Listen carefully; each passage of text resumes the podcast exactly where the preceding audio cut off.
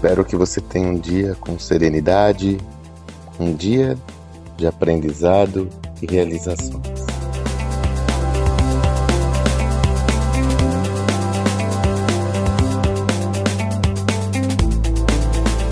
Recebi uma mensagem da Luciana Testoni, recebi no Telegram, a respeito do, do post ou do texto que nós que eu postei ontem que a respeito sobretudo dessa dessa visão do, da metáfora do sapo em água fervente.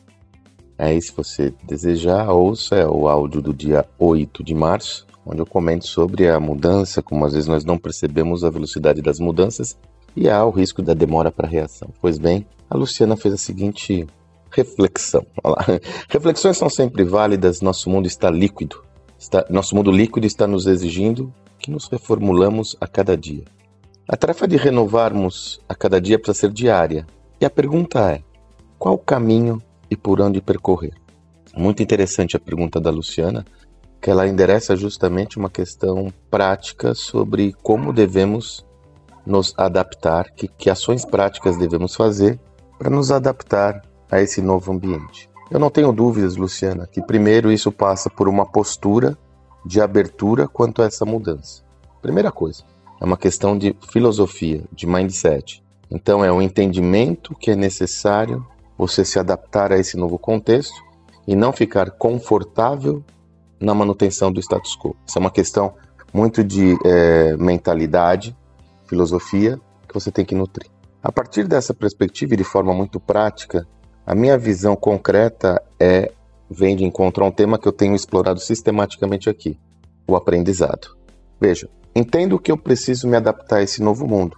Entendo que o meu repertório não é o suficiente para lidar com os desafios desse novo contexto. Qual é o novo repertório? Tenho que me abrir a um aprendizado para adquirir um novo repertório que me faça estar mais apto e apta a lidar com esse novo contexto. A partir dessa abertura ao aprendizado, você vai selecionar quais são os temas, conteúdos que você deseja absorver, deseja atualizar no seu próprio repertório. Então vamos imaginar que você atua com uma, você é uma empreendedora, entende que é necessário ter uma gestão mais ágil do seu negócio, ou que você tem que ter uma empresa mais centrada ao seu cliente, ou que você tem que é, adotar tecnologias mais adequadas ao seu negócio. Priorize alguns desses assuntos, faça uma boa curadoria de conteúdos e, e comece a estudar esses conteúdos.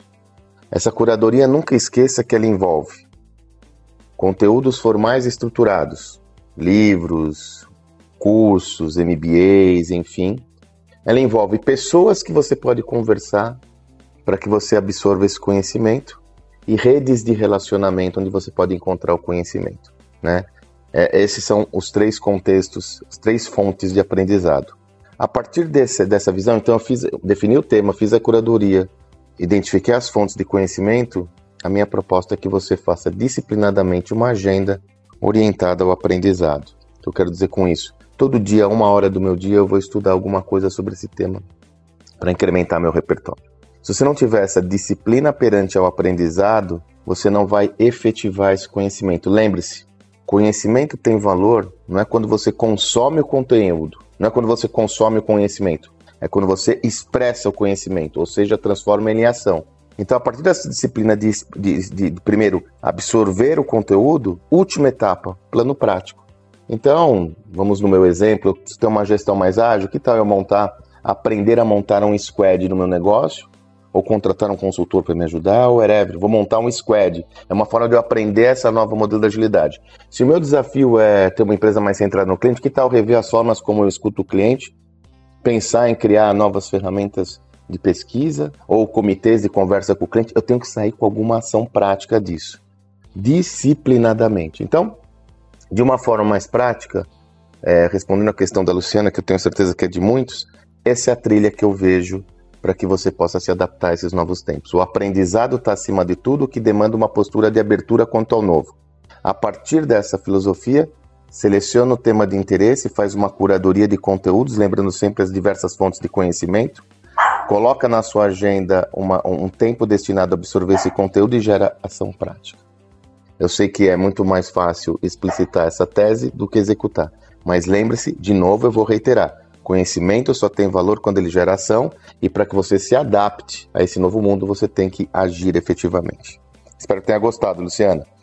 Envie suas questões, por favor, pode enviar no Telegram, pode enviar em direct message no meu Instagram, por onde você desejar. Eu sempre terei a oportunidade de explorar aqui aquelas que fizerem sentido para o meu repertório. Espero que você tenha um excelente dia e até amanhã. E Luciano, obrigado pelo envio da sua questão.